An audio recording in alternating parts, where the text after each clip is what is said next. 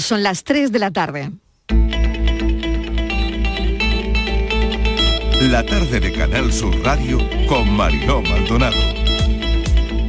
Cuando lo tenemos ya, el virus, el, el, Omicron, que será mayoritario de aquí a una semana o diez días, lo tenemos ya totalmente extendido dentro de la comunidad. Habrá que valorar, y es lo que están haciendo otras comunidades autónomas y otros países, la necesidad de tanto de aislamiento como de, mantener eh, las pruebas diagnósticas de infección activa. Eh, con las medidas orientativas que sacamos la semana pasada, eh, fue más que suficiente para que todos fuéramos conscientes del posible peligro de contagio y todos minimicemos, hemos minimizado al máximo las reuniones sociales y reuniones familiares. Le pido un esfuerzo más de cara a estos días que nos quedan de hasta fin de año y hasta que se lo pasen las fiestas navideñas, pasada una vez lo que es la cabalgata de Reyes. La tercera, yo, yo tengo dos de AstraZeneca. ¿Y por qué ha decidido usted ponerse ya la tercera? Porque ya le toca. Porque soy docente y porque me toca. Y quiero estar protegida para cuando llegue después de Navidad, que no sé lo que va a haber. La propuesta que hemos hecho Ciudadanos de que se estudie el reducir las cuarentenas a cinco días se basa en, bueno, en las mismas evidencias en las que se basa el Centro de Control de Enfermedades de Estados Unidos, y es que la variante Omicron es menos gravosa para nuestra salud, eh, la, la, sintomatología es muy inferior y podemos paralizar durante menos tiempo la actividad de una persona, tanto social como económica, laboral y un montón de cuestiones que ahora mismo se ponen, eh, pues se, a lo mejor te encierras 10 días de los cuales 5 o 6 estás bien. No puede ser que una persona de 40 años tenga que esperar hasta marzo ya, ¿no? Para la vacuna de la tercera dosis. Tenemos que acelerar ese paso. Andalucía está preparada para vacunar desde ya, ya lo demostramos. Desde hace un año, hoy se cumple un año de la primera vacuna que se puso en Andalucía y estamos dispuestos a agilizar frente a los recortes de la última eh, norma eh, que regula el mercado de trabajo, frente a las normas que tanto, eh, dolor causaron de la austeridad, recuperamos derechos. Si el gobierno, que lo componen dos partidos políticos, Partido Socialista y Podemos, en el trámite parlamentario cambia la esencia de este acuerdo, indudablemente nosotros nos salimos del acuerdo, pero además quedaría muy tocado el diálogo social. Sería una traición al diálogo social. La tarde de Canal Sur Radio con Mariló Maldonado. Acaban de oír los sonidos del día en nuestra línea de audios, algunos de los protagonistas de la actualidad y todo lo que ha ocurrido hasta esta hora. Cinco minutos para ponernos al día. Espero que estén bien y me escuchen desde el coche, yendo a trabajar, volviendo o de camino a hacer algunas compras y no confinados. Si me escuchan estando en cuarentena, mucho ánimo les voy a gastar ninguna inocentada, quédense tranquilos porque la realidad lo supera todo. Les aseguro que estoy del lado de los que no creen en eso de las inocentadas mezcladas con la información. En tiempos de bulos y noticias falsas, no seré yo quien gaste una broma a mis oyentes por mucho 28 de diciembre que sea. Hay quien predice el fin de la pandemia y no es una broma. La alta transmisión de Omicron puede que nos esté anunciando el fin de la pandemia y les vamos a contar el mecanismo por el que se produciría. Lo cierto es que desde hace un año la vacunación, ya saben que se ha extendido por Europa, el fin de la COVID-19 estaría más cerca, pero en las últimas oleadas, el estival con la variante Delta y la actual con Omicron, han conseguido poner en jaque a la sociedad y de nuevo, desde luego, tenemos un número de contagios muy elevados. La gran cantidad de contagios que está provocando la variante Omicron, surgida en Sudáfrica, ha servido al neumólogo Javier Zulueta para lanzar una optimista, optimista predicción. Esto se podría estar acabando. Si, si es tan transmisible como es, es un virus completamente diferente y produce tanta infección leve en la población, es muy posible que lleguemos a, un refuerzo de la inmunidad de forma natural eh, muy amplia. Lo han oído, Javier Zulueta eh, es un doctor que se ocupa de examinar el avance del virus por todo el mundo, en España podría ocurrir como en Sudáfrica en las últimas semanas, donde se ha experimentado una rápida bajada de los casos de COVID poco después de experimentar un gran repunte. Haciendo un análisis de lo ocurrido en los últimos meses en Sudáfrica a principios de noviembre, pasaron en pocos días de contabilizar poco más de 100 casos en 24 horas a registrar casi 20.000 en el mismo periodo de tiempo. Así surgió la variante Omicron que poco a poco ha ido extendiéndose por el mundo hasta ser la responsable de casi de forma diaria eh, certifiquemos registros nunca vistos en lo que llevamos de pandemia. La actualidad hoy nos lleva al crecimiento de casos, por supuesto. Las cifras de contagios siguen siendo, siguen siendo mareantes. 911 casos por cada 100.000 habitantes. La menor incidencia de hoy la tiene Huelva.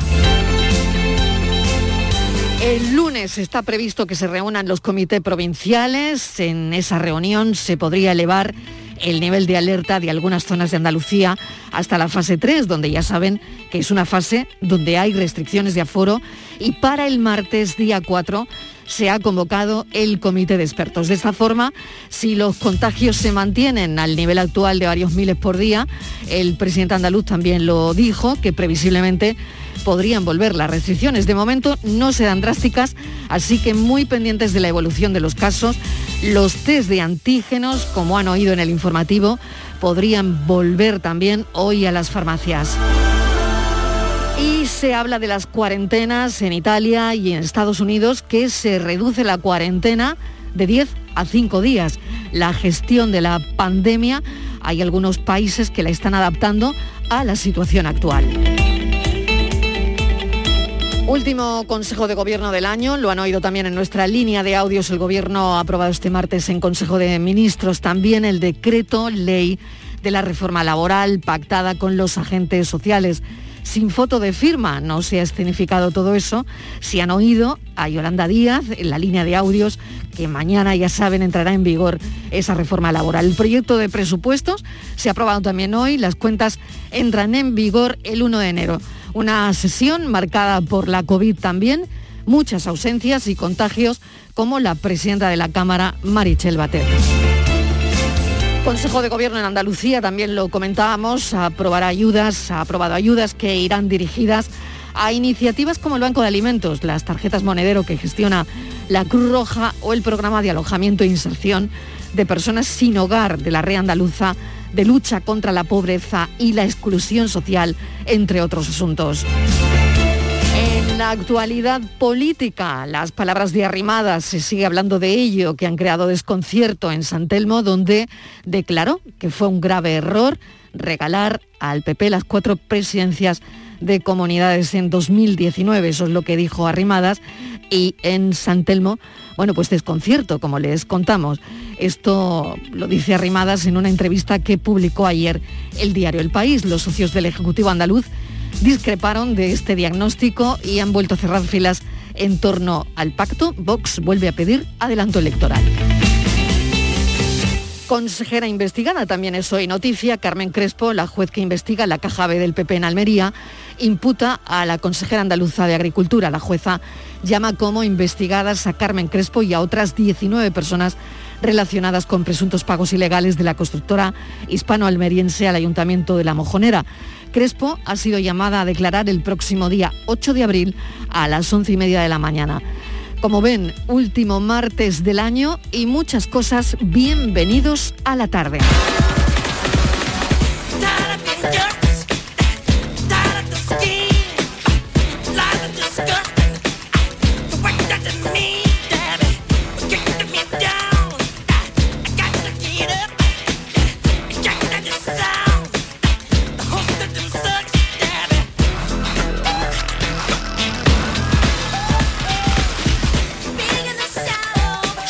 De listas y Forbes ha sacado los vídeos más caros de la historia. El rey del pop, lo están escuchando, Michael Jackson, protagonizó el videoclip más caro de la historia hasta el momento. Se gastó 8,1 millones de euros en este vídeo que se llama Scream.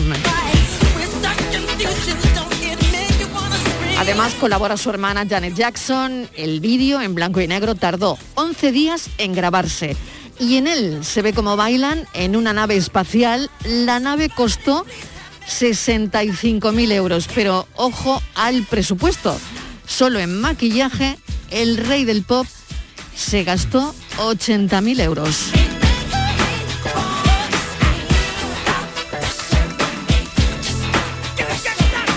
Pero si esto no les convence mucho para la música de la actualidad, hoy podemos recordar a Armando Manzanero, que también se lo llevó el COVID tal día como hoy, su vida la miraba a través de un bolero. A que sientas lo mismo que yo, a que a la luna la mires del mismo color, esperaré que adivines mis versos de amor, a que en mis brazos encuentres calor, esperaré a que vayas por donde yo voy, a que tu alma me des como yo te la doy.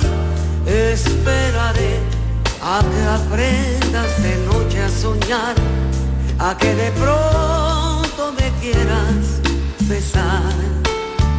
Esperaré que las manos me quieras tomar, que en recuerdo me quieras por siempre llevar, que mi presencia sea el mundo que quieras sentir, que un día no puedas sin mi amor vivir.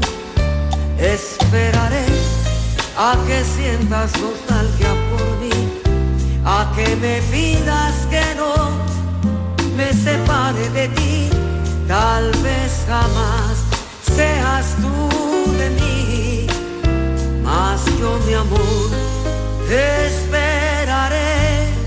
Teníamos hoy segunda opción, Armando Manzanero, que también se lo llevó la COVID tal día como hoy. Su vida la miraba a través de un bolero, como los más de 400 que compuso durante sus 70 años de carrera. No sé si esto pasa de moda o no, me cuesta argumentarles una opinión, una no puede saberlo todo ni opinar de todo, está claro. Eh, así que no sé si esto pasa de moda o no, pero el amor, el amor es lo que nunca pasa de moda, creo. solo por ti.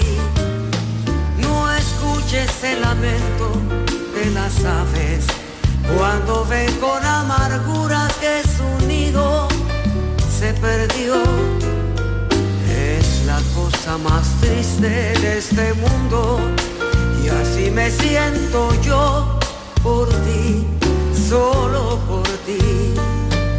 No mires cuando un ciego se enamora cuando quiere ver la aurora como se pone a llorar y sufre la luna cuando brilla y no hay dos enamorados que la quieran contemplar. No mires cuando el poniendo, pues el día está muriendo y la noche le llegó. Es la cosa más triste de este mundo y así me siento yo por ti, solo por ti.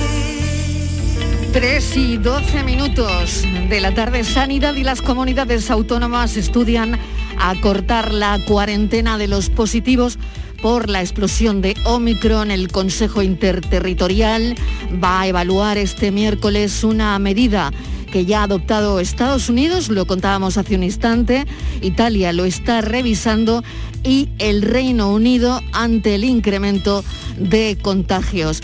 Ya saben, Sanidad y las comunidades van a estudiar acortar la cuarentena de los positivos por la explosión de la nueva variante de Omicron. El aumento de los contagios por el avance de esta variante vuelve a recordar la necesidad de intensificar las medidas de protección hasta el punto de que en distintas comunidades y países pues están imponiendo nuevas restricciones. Mesa de redacción, Kiko Canterla, ¿qué tal? Bienvenido. Hola Marilo, ¿qué tal? Buenas tardes. Pues sí, en las últimas horas hemos conocido la opinión, como decías antes, de uno de los grandes expertos mundiales en la materia, como es Javier Zulueta, jefe del servicio de neumología del Hospital Monte Sinai de Nueva York.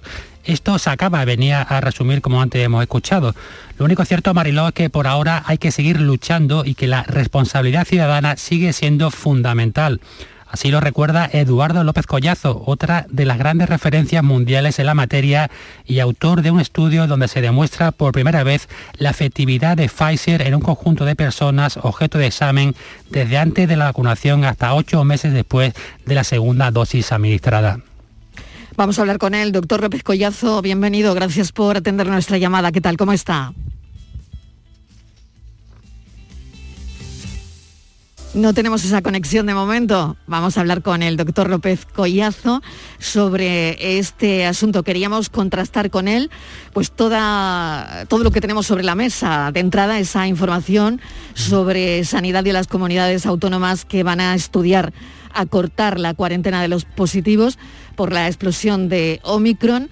Por otro lado, también lo que nos contaba Kiko, ese estudio que hay sobre la mesa eh, porque bueno, las conclusiones son que bajan los anticuerpos, se mantiene la inmunidad celular, son necesarias dos dosis en, los que no han pasado el COVID, no es necesaria la segunda dosis eh, en los que sí lo han pasado, después de ocho meses se mantiene esa inmunidad y queríamos hablar de este estudio que ha realizado también Eduardo López Collazo, como saben, inmunólogo físico nuclear, doctor en farmacia, investigador, y creo que ya lo tenemos. Doctor López Collazo, ¿qué tal? Bienvenido. Buenas tardes, Marilo. ¿Me escucháis? Sí, perfecto. Bueno, vale, lo primero, lo primero, sí, adelante. me ha encantado, me ha encantado que habéis puesto Esperaré Manzanero. Sí. una de mis, canciones favoritas y una de las canciones favoritas de mi madre.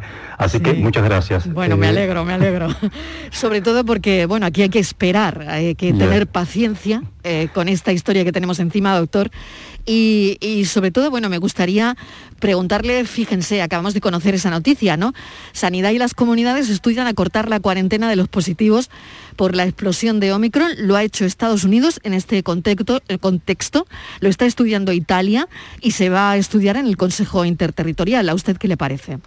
Pues mira, me parece que, es acertado. Me parece que es acertado, probablemente eh, sorprenda esta, esta opinión mía, pero, pero me parece que es acertado. ¿Por qué? Porque Omicron eh, es, Omicron ya está, ya está extendida por el mundo de una manera alucinante y estamos viendo ahora mismo unas, unos, unas incidencias de casi cerca a mil. Vamos a llegar seguramente a 4.000. Estoy seguro que ya vemos a 4.000 si seguimos haciendo test, etcétera, etcétera. Y, es que ahora mismo lo veo totalmente eh, eh, em, irrelevante tener una, una, una, primero, una, seguir testando a todas las personas que tengan una especie de resfriado para saber si tienen COVID o no, porque eso, mm, porque si no están graves, no es necesario que, acudan a las, a, las, urgencias, no es necesario que se acudan a los, a los eh, centros médicos porque se están, se están eh, colapsando, todo, el, sistema se está colapsando por esto que no es necesario tenerlo, ¿no? Y que solamente vayan aquellas personas que empiezan a tener una saturación mm, eh, preocupante, que empiezan a tener fiebre alta, que tengan síntomas realmente graves, ¿no? Porque si no vamos a colapsar ese tema. Omicron está totalmente extendida y no está protegiendo la vacuna. Es decir, eh, de hecho, el, estudio que hemos publicado eh, ayer, que es lo que me estaba refiriendo al principio, nos dice eso, que después de ocho meses lo que pasa es que los anticuerpos han bajado muchísimo, pero tenemos inmunidad celular. Y esa inmunidad celular mm, tarda un poquito en activarse una vez que entra el, virus, pero eh, ya unos cuatro, unos tres o cuatro días ya empieza a actuar y por tanto la persona se puede infectar pero no va a tener una evolución grave, que es lo que estamos viendo ahora mismo, ¿no? Entonces, de mi estudio se, puede sacar esa conclusión y yo creo que, hay que tener un nivel de alarma mm, moderado porque realmente no estamos como estuvimos el año pasado. Omicron se está, se está extendiendo muchísimo, pero no es, no, no es una, una o sea, no, no está constituyendo lo que antes era la pandemia. Esto se va a volver una endemia probablemente en breve esto es una, un poco de especulación, es cierto, mm, tenemos que, estar un poco pendientes de cómo van los números, pero estoy de acuerdo con, con, con, con de que probablemente eso vuelva ya una endemia y ya, como además es muy infectiva, va a desplazar a todas las demás y en breve tengamos la buena noticia de que, bueno, tenemos que seguir protegiéndonos, tenemos que estar mirando bien a aquellas personas que no tengan inmunidad celular para hacer un booster, es decir, para hacer una tercera, eh, una tercera eh, vacunación, pero que eh, estamos viendo un poco la luz al final del, túnel. Sabes que yo no soy del todo optimista, no soy yo, estoy muy siempre eh, anclado a los datos, pero creo que ahora esta es la conclusión que estamos teniendo.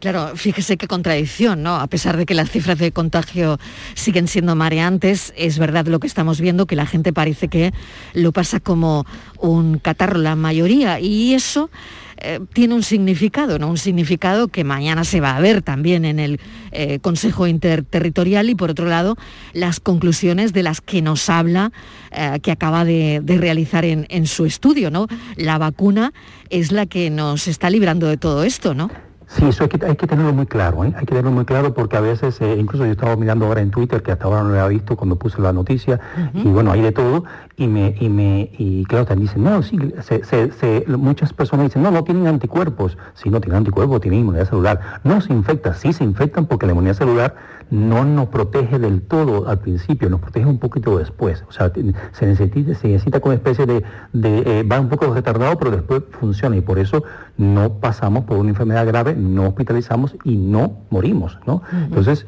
lo, esto es lo que, lo que tenemos ahora mismo, o sea, es muy necesario la vacunación y creo que en un momento determinado, en vez de estar eh, eh, testando a toda la población cada vez que alguien se resfría un poco, tenemos que empezar a pensar si es necesario una, un, ante, ante, antes de poner la tercera dosis, es necesario ver la inmunidad celular de esa persona para saber si es necesario o no tener una, eh, eh, la tercera dosis. Le pongo un ejemplo muy claro. Yo, eh, yo, había, yo, yo, yo tengo la tercera dosis puesta porque soy sanitario y con el estudio que, que, hicimos, que yo estoy dentro de ese estudio, si lo hubiésemos tenido antes, no hubiese, no, hubiese, no hubiese sido necesario ponerme la tercera dosis, porque tengo inmunidad celular para todo el mundo. no tengo, o sea, los anticuerpos han bajado muchísimo, pero tengo muchísima inmunidad celular. Quiere decir que si yo me hubiese infectado, que no, no ha pasado porque sigo, sigo manteniendo a rajatabla las, las, las eh, personalmente las, las, indicaciones que hay que, que seguir y eh, hubiese pasado, me hubiese enfermado levemente, como ha pasado a dos amigos míos que están en Sevilla, que de hecho les mando un saludo porque estoy, sé que me están escuchando. Uno de ellos es, compañero suyo, es eh, eh, Juan Carlos Roldán. Sí. Y que, simplemente le han pasado con algo muy, muy, muy leve, muy leve, y no, y no, no, no ha necesitado pues ir al hospital ni, ni, ni, ni, nada por el estilo. Por tanto, eso es lo que, lo que está ocurriendo. Y eso, es muy buenas noticias, realmente son muy buenas noticias. Quería preguntarle también, entonces, eh, doctor López Collazo, eh, vacuna a tercera dosis e infección por Omicron, eh, superinmunidad. Uf, eso es una pregunta, es una pregunta muy interesante que probablemente en un, menos de un mes te la pueda responder. Así te, te emplazo que me invites nuevamente. ¿Por qué? Porque estamos, estamos haciendo un estudio, un estudio, un estudio entre otras cosas, comparando todas las, todas las, todas las, las, eh, las, em, las, diferentes vacunas que tenemos ahora mismo en el mercado y también la defensa que tenemos ante el Omicron y si esto, si la conjunción nos da una superinmunidad, que tampoco no es tan necesaria, ¿eh? es con tener una inmunidad mediana ya es sería suficiente, más que suficiente, ya más que suficiente. Y lo que sí habría que empezarse a ver como planeta entero es empezar a ver si eh, podemos ayudar al tercer mundo, fundamentalmente África, a que tengan acceso a la vacuna y que allí, porque es la única manera que, que parar la cantidad, la, producción de variantes, la generación de variantes, y no se vuelva a generar una variante que nos ponga en jaque al planeta entero como está pasando ahora. ¿no?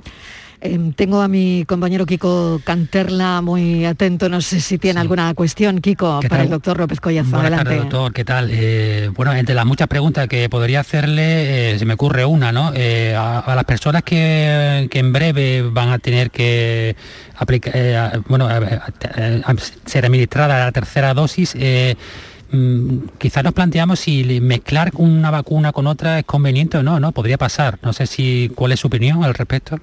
Pues mira, tengo una opinión con datos. Que, es lo mejor que uno puede hacer cuando da una opinión. O sea, porque eh, realmente los científicos siempre estamos especulando, pero la especulación siempre se debe quedar en, el estricto contexto científico para hacer una hipótesis. Cuando uno va, tiene un micrófono, en este caso un, teléfono que me están escuchando media Andalucía, pues eh, hay que tener un poco más de cuidado, ¿no? Pero puedo, puedo decir con datos. Aún no está publicado porque lo, hemos enviado recientemente, pero la, la, la mezcla de, dos, de, dos, eh, em, de dos diferentes eh, eh, vacunas es incluso mucho mejor que una tercera dosis que con la misma vacuna. Es decir, le digo, mm, yo por ejemplo tengo, tengo los dos de Pfizer y una de, Moderna. La inmunidad que tengo ahora mismo es bestial, es, vamos, es, enorme, ¿no? Y hemos comparado a las personas que tienen la, tres dosis de la misma vacuna y la inmunidad es bastante inferior, bastante inferior. Por tanto, la mezcla eh, es buena, o sea, parece ser que, que funciona mm, bastante bien. Y también también he de decir que es una, es una conclusión científica y no tengo, no tengo nada en contra ninguna de una de una eh, ninguna u otra eh, ni a favor ni en contra de ninguna compañía farmacéutica porque ninguna me paga. Eh, las, las, vacunas de mRNA, estoy hablando de Pfizer y, y, de, y de Moderna, funcionan bastante mejor que las otras. Doctor López Collazo, le agradecemos una vez más que nos acompañe a esta hora de la tarde para aclarar pues esa inmunidad eh, en, ese estudio que acaban de realizar sobre la efectividad de las vacunas a largo plazo y, sobre la Omicron también, que bueno, estamos todos de, cabeza, eh, pero parece que se acerca el, final. Ojalá, ojalá, estemos contando ya el final. Y le invitemos a hablar de otras cosas. Doctor, mil gracias. Muchísimas gracias. Un abrazo, adiós.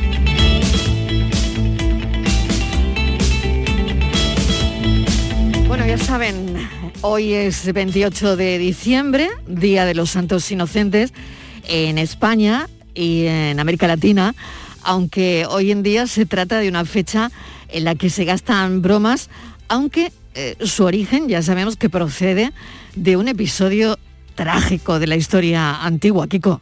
Sí, hoy es 28 de diciembre, el Día de los Santos Inocentes, un día en el que la Iglesia Católica recuerda la matanza de los niños menores de dos años nacidos en Belén, Judea, por orden de Herodes I en su intento de deshacerse del pequeño Jesús de Nazaret. Sin embargo, Mariló, lo primero que nos viene a la mente cuando hablamos de este día son las clásicas inocentadas, bromas que en su día tuvieron un especial hueco en los periódicos que publicaban una noticia falsa con ánimo de despertar luego la sonrisa una vez descubierta la broma. Hoy en día esas inocentadas no tienen el protagonismo de antaño, sobre todo en los periódicos, muchos, de, mm. muchos de ellos engullidos con su papel por los tiempos que corres, que corren tiempos en los que hablamos de fake news, un fenómeno, Mariló, que lejos de hacernos reír nos preocupa y mucho. Vamos a hablar de todo esto con Alberto del Campo. Es un asunto muy interesante. Nos salimos de la pandemia. Alberto del Campo es profesor titular de Antropología Social en la Universidad Pablo Laví de Sevilla. Profesor, bienvenido. Buenas tardes, ¿qué tal, Marilo? Bueno, gracias por acompañarnos. ¿Qué, le parece todo esto? Y, yo quería hablar del origen, ¿no? Del Día de los Santos Inocentes y también de hoy día, la verdad es que con tanta fake news, una no se atreve, profesor. Bueno, eh, ahí han proliferado un poco los fake news eh, en, los, en el contexto de la pandemia, ¿no? Puesto que eh, nos, nos, están ocurriendo cosas tan absolutamente extraordinarias eh, e incomprensibles y casi casi increíbles, pues estamos un poco más predispuestos a, creernos cualquier cosa, ¿no? Por eso proliferan un poco los discursos un poco simplistas y, demagógicos y también pues, los bulos o los fake news que han existido siempre. Cuando había cuando había pestes, pues eh, se culpaba a los judíos y la gente se lo creía, ¿no? siempre estamos buscando un chivo expiatorio eh, para pensar que hay una razón explicativa de lo que nos está aconteciendo en cada momento. ¿Qué cree, profesor, que queda de este Día de los Santos Inocentes? Bueno, en Málaga sabemos que Panda de Verdiales, aquí eh, se celebra este día por, por todo lo alto, ¿no? Pero, ¿qué queda? ¿Qué queda de este día? Bueno, yo creo muchísimo. Eh, si me miro a mí mismo, yo estoy ahora mismo eh, atendiendo esta llamada desde el restaurante La UL en el puerto de Santa María, celebrando mi 25 aniversario con mi mujer Ana en el Día de los Inocentes. O sea, que yo la conocí en el Día de los Inocentes. Eh, es decir, que... Felicidades, profesor, enhorabuena. ¿eh? Muchas, pues, muchas, gracias. 25 años hemos aguantado contra capa y marea como todo el mundo. Así que sí, yo creo que queda mucho. Es decir, tenemos siempre necesidad de reírnos y de gastar bromas y yo diría que muy particularmente cuando lo pasamos mal, el humor es siempre una válvula de escape. Eh, fíjese, Mariló, que en, la Edad Media, cuando había más zozobra, más miedo, en momentos de pestes, por ejemplo, cuando la Iglesia decía que eh, estamos siendo condenados y castigados, y el diablo, ¿qué hacía el pueblo? El pueblo digería eso, pero como no podemos estar eh, siempre con miedo, pues pintaba al diablo como un bufón, se reía de la muerte, se reía del diablo, y surgían discursos, jocosidades y bromas para hacer digerir el día a día. Por lo tanto, ¿qué queda? La broma va a quedar siempre. La manera de, digerir un poco la desgracia y los sinsabores de la vida eh, en el humor, eso eh, es una cosa humana absolutamente inestirpable. O sea que yo creo que sí, sí perdura. Y la gente sigue, sigue gastando bromas hoy en día. Sí, bueno, de, hecho eh, se siguen vendiendo, no lo sé si tanto como antaño, pero es el día por excelencia donde la gente va a tiendas de, bromas a, comprar un, artículo.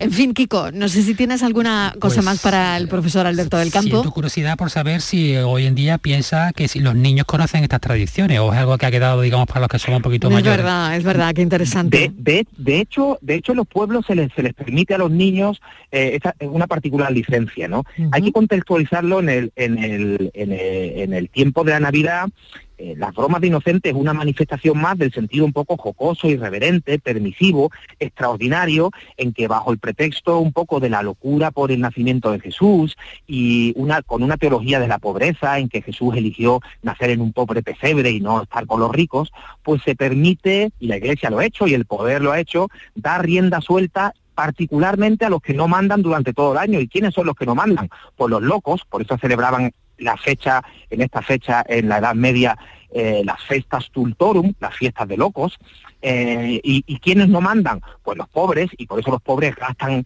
inocentadas precisamente los pueblos al boticario, al médico, al político, y quiénes no mandan? Los niños, y los niños en Navidad eh, les permitimos que, tiren petardos, que, estén más, que se acuesten tarde, son los protagonistas un poco de la Navidad y muy particularmente de que gasten bromas aquellos que normalmente tienen el poder. Por lo tanto, si hay, tiene algún sentido de los últimos serán los primeros, un sentido carnavalesco de la inversión del orden en que tenemos que ser permisivos con que nos tomen el pelo y cuanto más poder tenemos en el tiempo ordinario, más tenemos que aguantar la broma en un día extraordinario como hoy. Y yo creo que eso queda muy mucho en muchísimas fiestas en los pueblos, sobre todo. Un placer siempre eh, hablar con Alberto del Campo. No le entretenemos más, que le está esperando su mujer con esa comida 25 aniversario. Es particular inocentada. claro, se, va a creer que esto es una inocentada. Alberto del Campo, muchísimas gracias. Profesor titular de Antropología Social en la Universidad Pablo Olavide. Gracias, un saludo. Un abrazo, hasta luego. Gracias. Bueno, Kiko, ponte la tele esta noche a las 11 menos 20. Para seguir con este tema de las inocentadas, hoy Canal Sur emite el show de los inocentes una jornada dedicada a las bromas. ¿Te apuntas o no? A ver. Sí, sí, estaré, pendiente. El otro día estuve muy pendiente también, Mariló, de la, gala de los compañeros de cada Eso es. De, Canal Fiesta y hoy también estaremos pendientes de, de, este programa, por supuesto. Claro que sí. El show de los inocentes a las 11 menos 20 eh, una jornada dedicada a las bromas, a las sonrisas con cámaras ocultas. No se ha salvado nadie en el programa, ¿eh? ni los invitados ni los colaboradores. Fíjense, un adelanto, un pequeño adelanto, no quiero destripar nada, ¿eh? pero Kiko Rivera tendrá que enfrentarse a una sesión de fotos para que lo inmortalice un fotógrafo que no ve. Y Carmen Lomana se enfrentará a una báscula inteligente que va a calcular los límites de la paciencia, no solo de Carmen, sino también de dos personas más del programa. Vicky Martín Berrocal y Susana Saborido se van a enfrentar eh, a un problema, parece que un problema de gases, mientras que María Espejo se las va a ver con la dueña de una marca de cosmética que no se pueden imaginar lo que va a pasar ahí. Bueno, no se lo pierdan, eh, he tratado de no destripar nada, pero el show de los inocentes hoy a las 11 menos 20 en Canal Sur Televisión. La tarde de Canal Sur Radio con Mariló Maldonado. Hay un sentido con el que no nacemos. Vive en el alma de la gente. Tiene más fuerza que el mar, más que las corrientes. Sentir que puedes cuando otros dudan de que puedas Dejar de oír las dudas que hay ahí fuera y así escuchar lo que susurra tu alma. Y en la oscuridad, ver solo luz. Ver solo calma. Es la actitud la que nos hace capaces. Grupo Social 11. Feliz Navidad. Aquadeus, ahora más cerca de ti, procedente del manantial Sierra Nevada, un agua excepcional en sabor, de mineralización débil que nace en tu región. Aquadeus Sierra Nevada es ideal para hidratar a toda la familia y no olvides tirar tu botella al contenedor amarillo. Aquadeus, fuente de vida, ahora también en Andalucía. Mamá, eh, hemos pensado en pasar Nochevieja en casa de mis suegros y Año Nuevo aquí contigo. ¿Te importa? ¿A mí? ¿A la madre que te trajo al mundo? ¿A mí qué me va a importar? El 1 de enero os espero en casa. Anda, toma tu cupón extra de Navidad de la 11. En Navidad, qué bello es repartir. Cupón extra de Navidad de la 11. El 1 de enero, 75 premios de 400.000 euros y más de 910.000 cupones premiados. Compra ya tu cupón. 11. Juega responsablemente y solo si eres mayor de edad.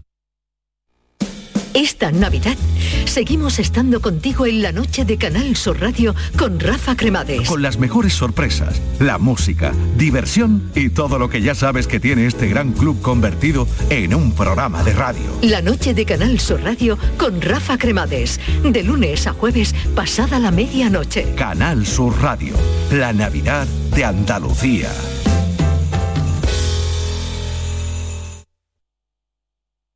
Vente a Dimarsa, ponte en mis manos y dile chao, dile chao, dile chao, chao, chao, empieza ya.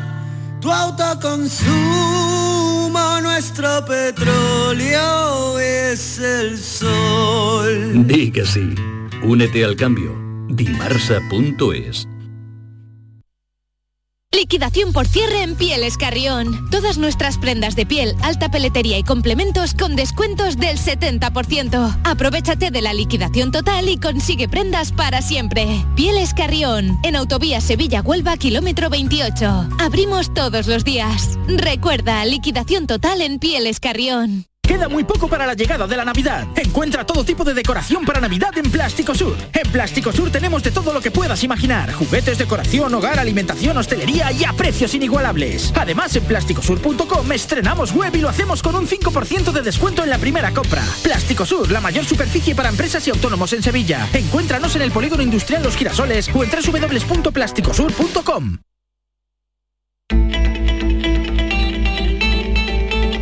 La tarde de Canal Sur Radio con Mariló Maldonado. La agencia tributaria publicó ayer la lista de contribuyentes que deben dinerito a Hacienda, más de 600.000 euros. Y en esta lista de morosos, el límite conjunto de deudas y sanciones asciende a 1.600.000 euros, lo que implica que figure un número superior de deudores y deuda en este listado en comparación con los años anteriores. ¿Quién se está mirando la lista? Mi compañero Kiko Canterla. Kiko, tú tienes lista en mano, ¿no? Sí, se trata de una nueva lista, Mariló, porque Hacienda ya publicó una el pasado mes de junio y que Sí. esta actual co- incorpora los nuevos criterios más estrictos fijados por la ley que de lucha contra el fraude, es decir, un, um- un umbral más bajo pasa de un millón a 600.000 euros y la inclusión de los responsables solidarios. Algunos de los nombres que se incorporan a la lista son, por ejemplo, el cocinero Sergio Arola, Diego Torres, socio de Iñaki Urdangarín, el exfutbolista Samuel Eto'o, Twitter o la empresa de cruceros Pullman Tour. Te cuento, Mariló, que el empresario Agapito García se mantiene como la persona física con mayor deuda de España, 14,9 millones de euros pendiente- pendientes de pago. Las mayores deudas, como es habitual, se concentran en las empresas, las inmobiliarias Real Urbis con 340 millones de euros y Nozar con 215, la empresa de distribución de combustibles Marillion con 126 millones de euros o la sociedad de bebidas Pitone con 112 millones. Vamos a hablar con Rubén Candela, que es nuestro asesor fiscal, el hombre que nos explica todo esto. Es una voz autorizada de, de este programa. Rubén Candela, bienvenido. Hola Mariló, buenas tardes. Bueno, cuéntame, ¿qué te parece? Pues mira, lo, pri- lo primero esto? advertirte, advertirte Sí. que cuando he dicho aquí en casa que iba a hablar por la radio, mi hija me ha dicho, papá, que es 28 de diciembre, que hoy no es viernes. A ver, a ver si ver te si ha es una gastado una inocentada. Pues qué va, si es que Pues no, no imagínate, tengo, tengo aquí la lista, la tiene Kiko Canterla, nos acaba de dar algunos nombres y, y bueno, es una lista que se publicó ayer y queríamos comentar qué te parece, preguntarte qué te parece. Pues mira, yo, yo creo que esto, hombre, a- más allá de, de poner en vergüenza, si es que la tienen muchos, a, a los que aparecen en la lista y, y por tanto que tenga un efecto estimulador, incentivador de, de pagar para desaparecer, eh, yo creo que esta lista, en aras de la tan cacareada transparencia, se podría publicar de otra forma en un formato Excel, pues la lista tiene 140 páginas, ¿eh? Eh, en un formato Excel, de forma que los interesados pudiéramos trabajarla y pudiéramos bucear en ella y analizarla y ordenarla por número de identificación fiscal, lo que nos llevaría a qué provincia es la más, la más morosa. Eh, habría que aclarar que también muchas deudas de las que hay aquí, eh, como se dice por ahí en Castizo, Hacienda las podía apuntar en una barra de hielo, porque no va a cobrar ni cinco céntimos, eso está claro. Sin ir más lejos, yo he visto en la lista, pues tres clientes míos, vamos, clientes por llamarle de alguna forma, eh, tres empresas concursadas, en las que yo soy administrador concursal, y una de ellas le debe Hacienda 1,4 millones, otra le debe 4,6, otra 5,8, de los cuales no va a haber ni 5, no va a haber ni 5. Entonces, ya digo, me gustaría que esto se publicara en otro formato, porque en una hoja Excel podríamos comparar año a año si las deudas se mantienen, aumentan, disminuyen, quién paga, quién no paga, y que no solo le sacara utilidad a estos datos a la agencia tributaria, que seguro que lo saca, sino que los ciudadanos pudiéramos también tener una cierta información. El caso más conocido de la lista, que es el de Agapito García, yo le recomiendo a la audiencia que, que vea un documental que hay en internet que se llama Hechos Probados, Hechos Probados, donde se narra la peripecia eh, vivida por este señor a lo largo de más de 20 años, ¿no? Y al final, pues, no se sabe cómo acabará.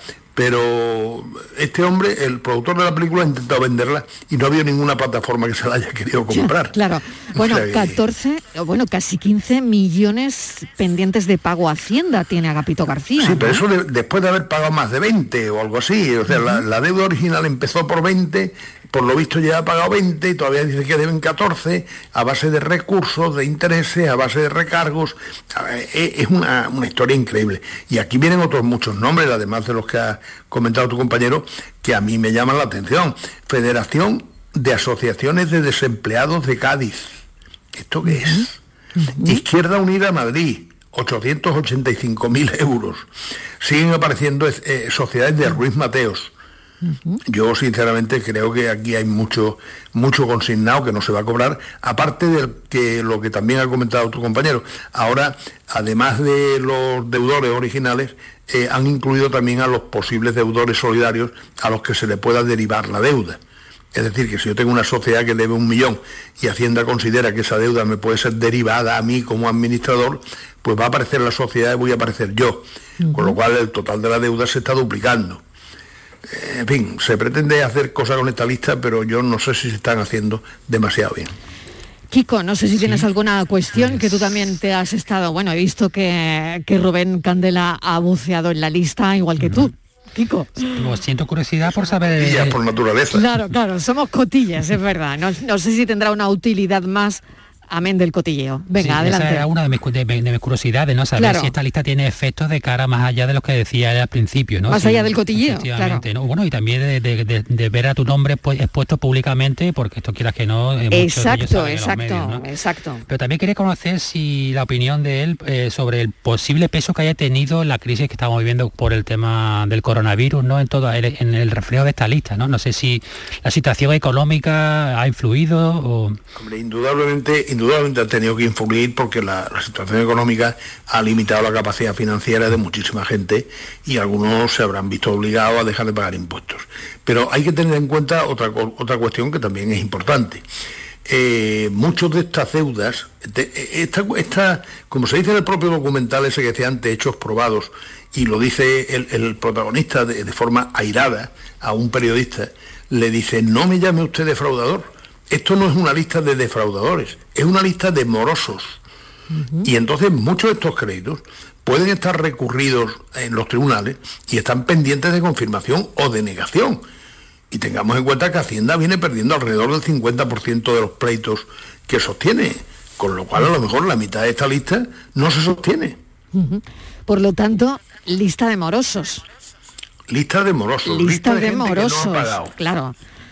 Pero Bueno, a lo mejor es- es, una es consecuencia de una inspección en la que ha habido una, Claro. dis- una discrepancia interpretativa Claro, claro. y bueno, pues ya veremos lo que dice al final el Supremo. Totalmente. Rubén Candela, mil gracias. Un saludo y Ha sido un placer. un placer como siempre. Cuídate mucho, Rubén. Igualmente. Hasta luego. abrazo. Vamos con la foto del día. Francis Gómez, ¿qué tal? Bienvenido. Buenas tardes, Mariló. Sí, la imagen de hoy es de Jorge Zapata, un fotógrafo de la agencia EFE, nacido en Jerez de la Frontera y afincado en Málaga desde 2009. Fue premio de Andalucía de Periodismo en 2007. Y esta es la foto de hoy. Mi foto del día es la que ilustra la portada de hoy del diario El País. Su autor es Mahmoud Turkia, de la agencia francesa AFP. En la imagen aparecen cinco cuerpos de migrantes fallecidos tapados por sábanas blancas. Es una instantánea en la que podemos apreciar una cierta placidez, no solo porque acompaña al fondo el mar tranquilo y una luz suave posiblemente tomada al amanecer, sino por el ángulo de toma, tan simple y tan duro como mostrar esa realidad. En la foto, los cuerpos están sin nadie alrededor. Ellos forman parte de las 188 personas que han perdido la vida esta semana en las costas de Libia, mientras intentaban llegar a Europa. Como dice Jorge Zapata, tan simple y tan duro, fotoperiodistas que eligen su imagen del día.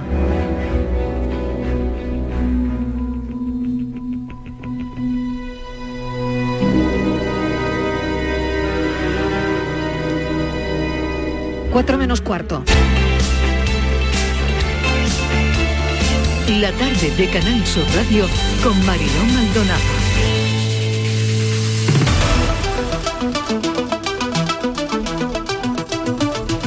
Momento para nuestra Andalucía Pregunta, hoy con José Carlos Cutiño, delegado de la OCU en Andalucía. José Carlos, bienvenido. Hola, buenas tardes. ¿Qué tal? Bueno, eh, alertar de esos juguetes peligrosos en plataformas online.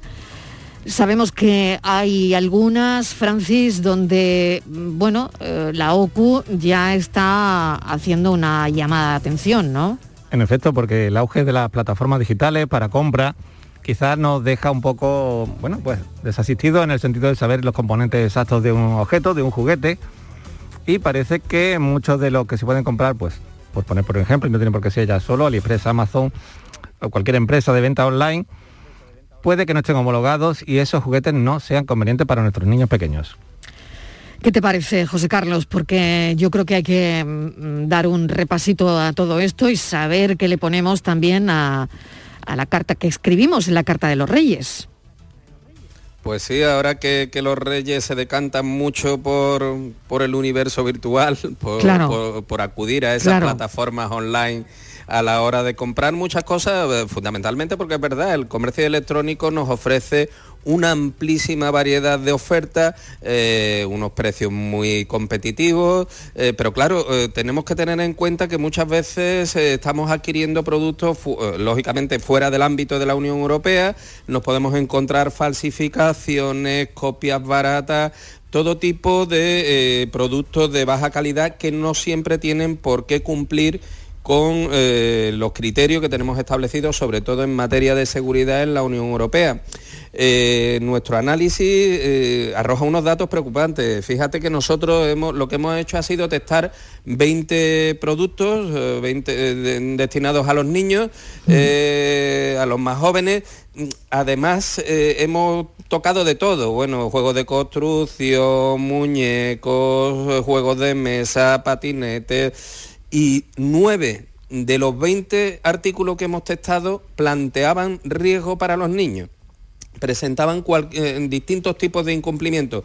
Normalmente lo, lo más llamativo, lo más habitual, tiene que ver con las piezas pequeñas o que se pueden Claro, soltar claro. y que pueden causar atragantamiento en menores de tres años. Claro. Y, y nos hemos encontrado este tipo de situaciones en productos pues, como muñecos, como sonajeros, como juguetes de madera que precisamente están orientados a este segmento de edad. También hay otro tipo de problemas, como puede ser la presencia de los famosos talatos, eh, que son sustancias tóxicas, incluso cancerígenas, eh, que nos hemos encontrado imanes demasiado potentes que si un niño lo ingiere realmente le va a causar problemas serios en su salud, o rendijas, pequeños espacios entre piezas metálicas donde se pueden quedar atrapados los dedos. Realmente hemos encontrado todo un, todo un repertorio de posibles riesgos, de posibles peligros para los pequeños que lógicamente hay que verificar eh, y, hay que comunicar. Nosotros de hecho lo hemos, lo hemos trasladado a las autoridades eh, competentes en materia de consumo para que procedan a su retirada en función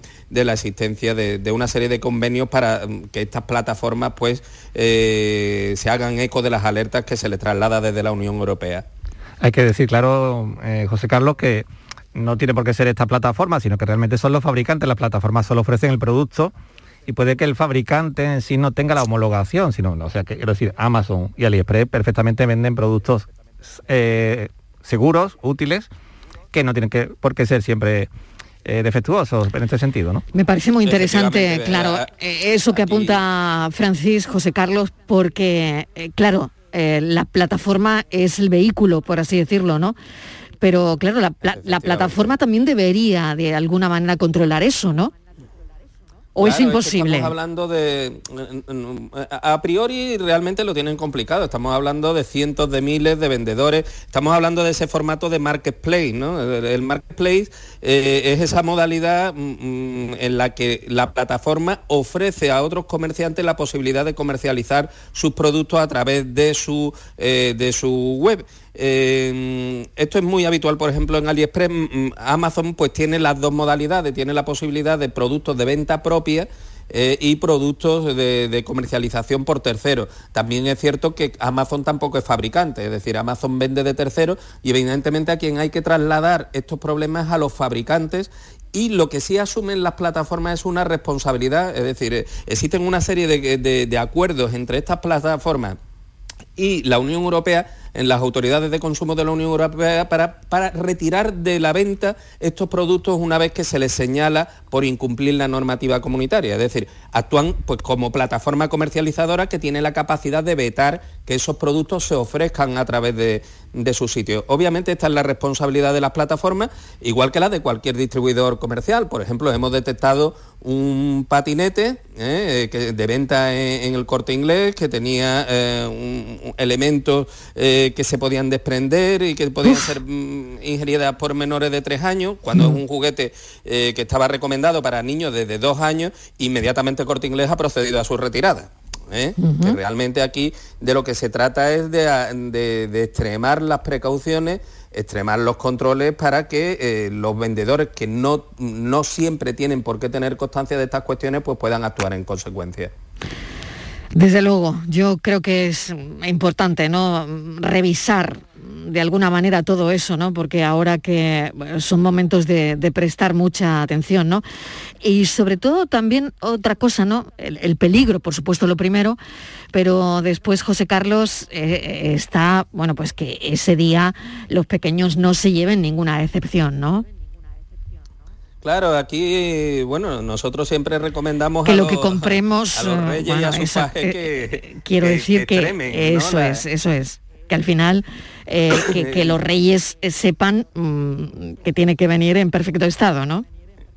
Tiene que venir en perfecto estado, tiene que ser adecuado a la edad del niño, que sean importaciones legales, que luego lo de encontrarse con instrucciones en cualquier idioma menos eh, el español, pues eh, es bastante frustrante, tienen que tener sus debidas garantías. Hay que tener mucho cuidado, yo aludía antes, a las copias de baja calidad o incluso a las falsificaciones.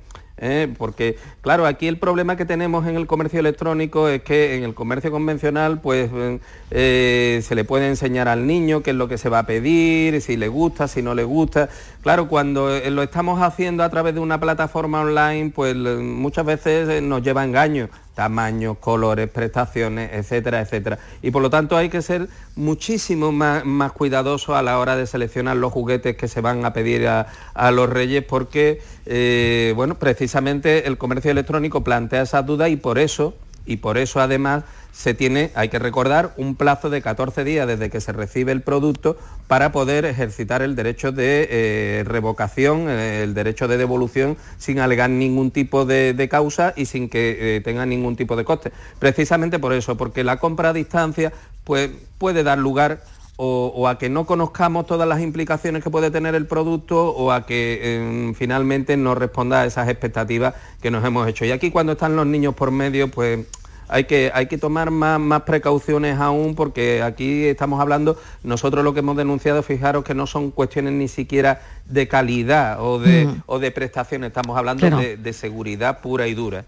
Claro, que es lo más importante al final, ¿no? Y bueno, eh, todos los años trabajáis, la, la OCO trabaja mucho en, en, todo esto, ¿no? Bueno, vamos con otra historia, esto por un lado para la carta a los reyes y eh, no sé si el precio de alimentos navideños sigue por las nubes o se ha estabilizado un poquito. Bueno, pues ya hemos cerrado nuestra campaña de, evaluación de, la evolución de estos precios navideños y, un poco lo que hemos ido viendo a lo largo de la semana. La semana pasada hablábamos de que eh, eh, en esa primera franja entre noviembre y, las posterioridades del puente había habido incrementos eh, de hasta el 13%, al final en la subida media en diciembre se ha quedado en un 11,3%, pero aún así, eh, bueno, en estos 15 productos que nosotros testamos, los típicamente navideños, que muchos vamos a tener, que hemos tenido en la mesa de Navidad y que vamos a tener en la mesa de Nochevieja, al final se ha cumplido lo que veníamos eh, planteando. Vamos a tener, estamos teniendo las Navidades más caras de nuestra historia eh, esa subida media del 11,3% eh, ha tenido un reflejo brutal en determinados productos. Bueno, los percebe ha sido algo tremendo, un 77% de subida, pero pero la merluza ha llegado al 58 al final de eh, en las vísperas de, Nochebuena, las almejas un 19%, el besugo un 14%, la piña un 9% subieron menos, ya lo veníamos anticipando, decíamos, oye, que el jamón al final no se va a poner tan caro. Bueno, pues el jamón se ha quedado en un 4%, la lubina en un 2%, eh, el redondo de ternera en un 5%. Y fíjate, mm, eh, los langostinos y el cordero y las ostras pues apenas variaron sus precios durante el mes de diciembre. Lo único curioso, mm, hubo bajadas en algunos alimentos como pudo ser la pularda un 10%, las angulas bajaron un 6%, pero ya habían empezado eh, este, este ciclo prenavideño con unos precios muy elevados, más de un 50% respecto a los precios del año pasado. Y bueno, al final se han quedado un 6% más baratas en víspera de Navidad que lo que estaban en noviembre. Lo cierto es que al final, como te decía, eh, mm, hay, cinco alimentos incluso que están en precios máximos históricos. La merluza, que ha llegado a los 20,60 euros por kilo, las angulas que han llegado casi a los 1.300 euros por kilo, la piña más cara que nunca, unos 75 euros por kilo, el cordero 18,52 y la pularda 8,67. Realmente precios para plantearse alternativas o para celebrar la Navidad en julio. Claro, es que tenemos, mm, bueno, pues que despedir el año, ¿no? De alguna manera y por lo tanto sigue, sigue esa escalada de, de precios para la eh, despedida del 2021 vamos a ver si, hay ya también un cierto efecto de ajuste entre la oferta y la demanda. Es verdad que, bueno, nuevamente la pandemia va marcando los tiempos y, mm. y, se han producido mm, situaciones un poco anómalas. No sabemos cómo va a responder. Sabemos que se están cancelando muchas cenas, muchos cotillones, eh, mucha gente se va a quedar en su casa, eso va a trasladar la demanda eh, que podía estar en, la hostelería y la restauración, la, va a trasladar en mayor medida hacia los hogares domésticos y esto es un poco una pequeña incógnita ¿no? de cómo puede incidir eso en los precios, porque lo que está claro es que con, el miedo al contagio, esta mm. noche vieja, mucha gente se va a quedar en casa, mm. eh, los grupos van a ser pequeños, pero nadie va a querer privarse de darle su eh, su enjundia a esa última cena del año. Quería comentarte también, bueno, el tema, el asunto de las entradas. Si una persona se pone enferma o una persona decide eh, no, no ir a la fiesta de fin de año y tenía una entrada comprada, ¿qué ocurriría? Bueno, pues aquí sí nos ha ofrecido la posibilidad de, cancelación previa, mm, normalmente en una fiesta, en un cotillón, eso es, eso es raro. Hay que decir que evidentemente por el miedo al contagio ya difícilmente se va a obtener la, restitución, salvo que expresamente así se hubiera ofrecido por parte del promotor. Lo que sí es cierto es que determinadas situaciones, como pueden ser acreditar haber contraído el COVID y tener que guardar eh, aislamiento deberían de ser suficientes para exigir el reintegro de, esa entrada, igual que eh, bueno, pues puede ocurrir si tenemos una reserva para un viaje, para un vuelo, para, una noche en un hotel. Eh, confiemos que sean pocos los que tengan que recurrir, aunque la verdad es que en la situación actual, pues todo, todos hemos estado muy precavidos a la hora de decidir qué hacíamos con esa, con esa noche y, y qué contratábamos. Muy bien. En cualquier caso, sería una causa de fuerza mayor sobrevenida.